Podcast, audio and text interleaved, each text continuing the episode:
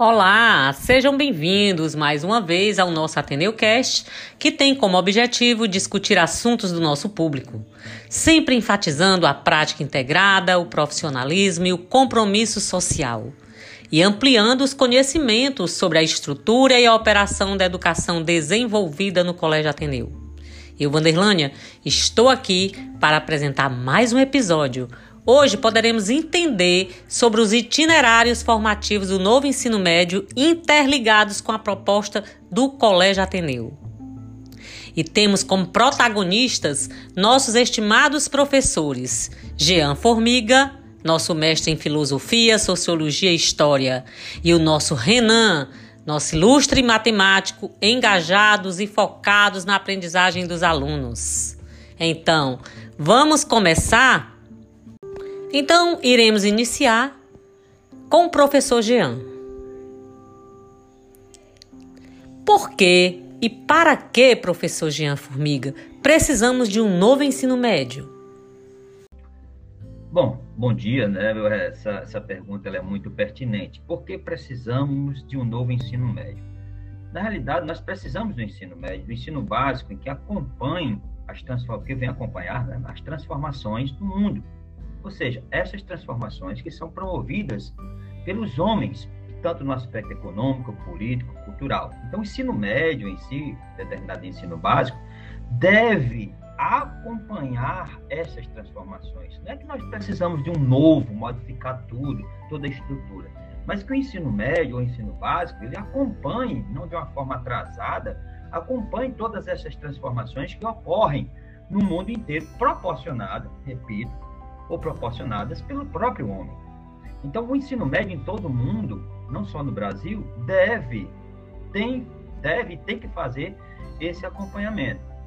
Essa reforma, de uma forma geral, que nós vamos falar nela agora, ela, de certa forma, dá um passo gigantesco, né, dá um passo enorme nesse acompanhamento, mas, ao meu ver, não é suficiente.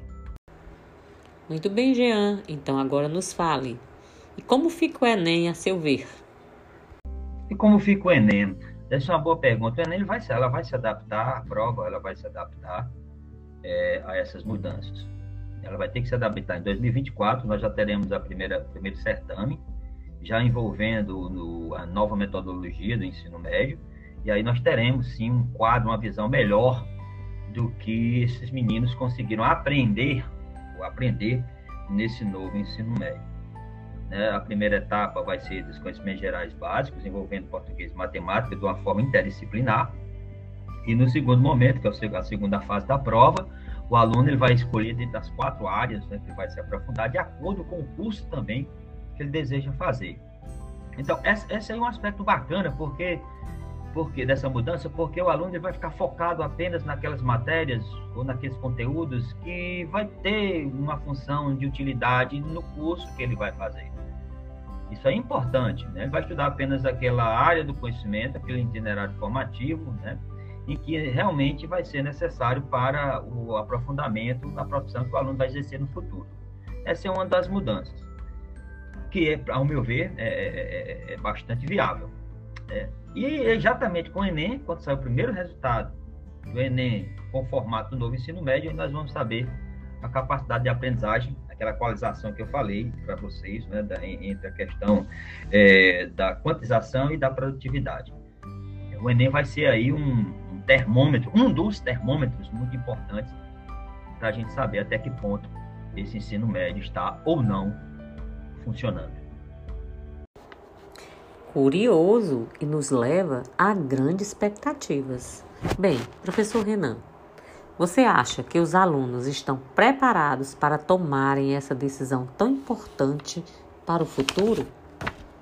Oi a todos, sou o professor Renan Aires, né, que eu tenho certeza que os alunos estão preparados para tomar essa decisão de aprender o que eles têm mais afinidade.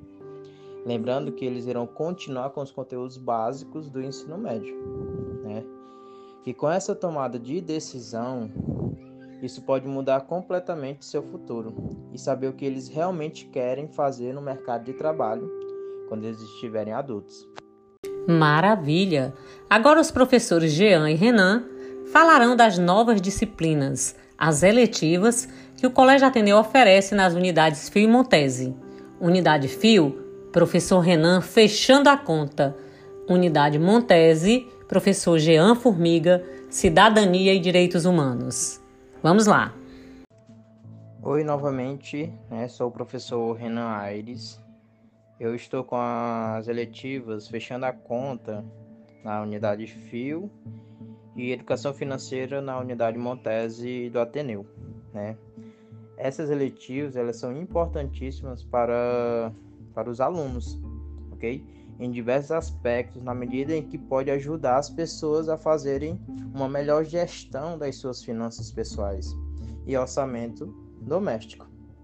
Né? Além da gestão de finanças pessoais e do orçamento doméstico, a educação financeira também ela trabalha uma conscientização a, é, a respeito de bons e, mal, e maus hábitos, ok? De consumo e de poupança. Inclui conhecimento sobre economia e sobre o sistema financeiro nacional, entre outros, ok? Então, os objetivos principais dessas eletivas quais são, né? é que eles possam compreender as noções básicas de finanças e economia, utilizar os conhecimentos de matemática para fundamentar a tomada de decisões em questões financeiras, né? desenvolver um pensamento que permita avaliar oportunidades, riscos e as armadilhas em questões financeiras, desenvolver uma metodologia de planejamento, administração e investimento de suas finanças. Desenvolver um planejamento financeiro voltado ao seu projeto de vida. E analisar criticamente os temas atuais da sociedade de consumo e da política econômica nacional e global.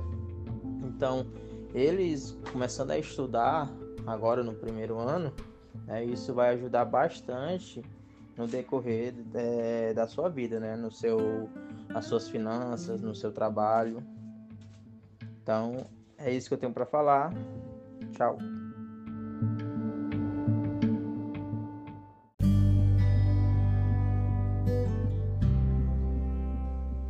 Bom, as eletivas, né? É interessante essas eletivas que funcionam como uma espécie de curso e até mesmo como reforço às disciplinas de conhecimento, de conhecimento geral básico, ou gerais básicas, né? Vamos dizer assim, é, ajudando a aprofundar determinados conteúdos que já ou já vem de uma forma superficializada no, no na grade do conhecimento geral básico, mas assim, é importante porque o aluno vai ter um aprofundamento vai ter, e nós vamos utilizar outros recursos que às vezes não dá tempo a gente fazer durante a, o período de aula normal.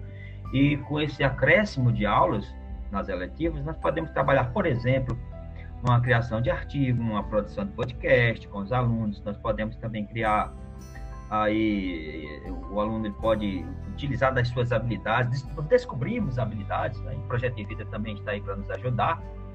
Mas assim, quanto à minha, quanto à minha letiva, o objetivo dessa letiva, é, de certa forma, é como, como analisar dentro do direito dos direitos humanos e cidadania, analisar os instrumentos, por exemplo, internacionais de proteção dos direitos humanos, é, bem como esses instrumentos eles são capazes de fortalecer, vamos dizer assim, o constitucionalismo de direitos. Muito importante que o aluno tenha contato já com isso.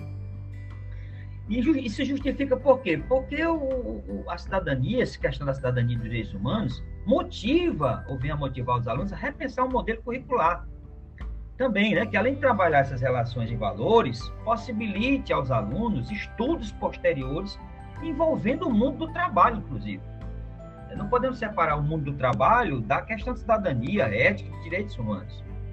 Né? Entendemos que, eh, como o mundo do trabalho envolve ou está envolto as nossas, as nossas vidas, a cidadania vai além de ser, de ter também, de ser e ter direitos e deveres.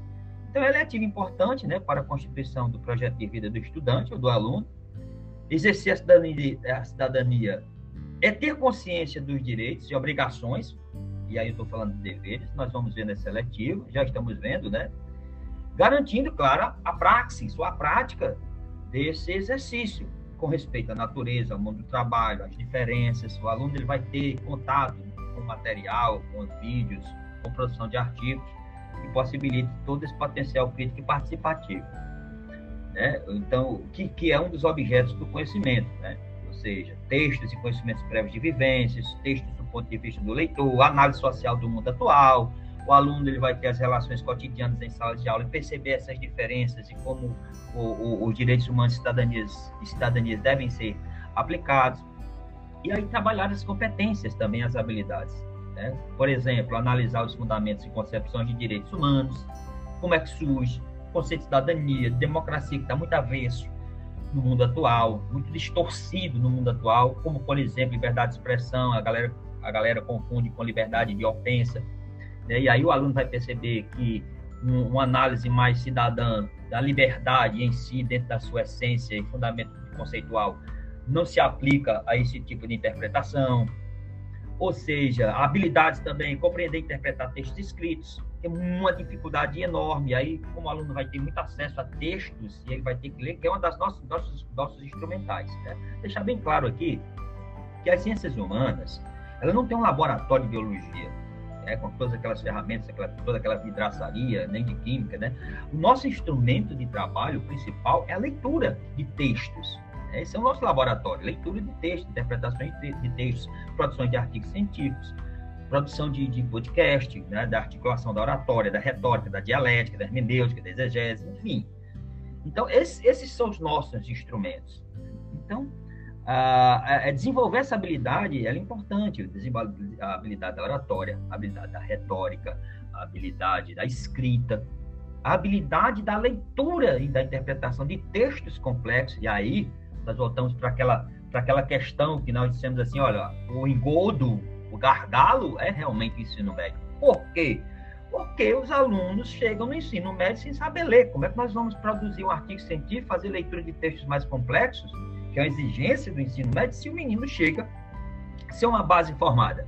Então, nós temos que ver também a questão da, da fundamentação teórica né, na formação da base desses meninos. Bom, no mais é isso, né? As avaliações que nós podemos fazer, é, participação em aula, atividade em sala de aula, realização de oficinas e seminários, importante isso também, né? Rodas de conversa, ou seja, abrir uma roda de conversa sobre determinado assunto que envolva o conceito de cidadania de direitos humanos, a apresentação de trabalhos na culminância, pode ser uma produção de texto, pode ser uma produção de vídeo, pode ser uma produção de áudio, enfim, aí fica a cargo dos estudantes e do professor analisar melhor como essa apresentação, essa culminância deverá ser feita. Mas no, no mais é muito bacana, né? Sempre que necessário abordar essas temáticas envolvendo direitos humanos e cidadania para que esses alunos eles objetivem ou se justifiquem, né? É, dentro dos conceitos é, que devem ser colocados no seu dia a dia, né? devem ser aplicados no seu dia a dia, na prática da sua, da sua vida existencial. No mais, é mais ou menos isso, né? Então, eu acho que deu para responder tudo. Um forte abraço a todos, que é o professor Formigo, professor do Ateneu Montese, do Ateneu Fio. Tchau, tchau. Bom, depois da explanação dada, só temos a agradecer pela parceria das famílias, dos alunos, colaboradores e os nossos mestres em sabedoria, Renan e Jean. O nosso muito obrigada. Deixo o convite para maiores informações no nosso site ateneuce.com. E dizer a todos: diga sim para o seu futuro, diga sim para o Colégio Ateneu. Até a próxima!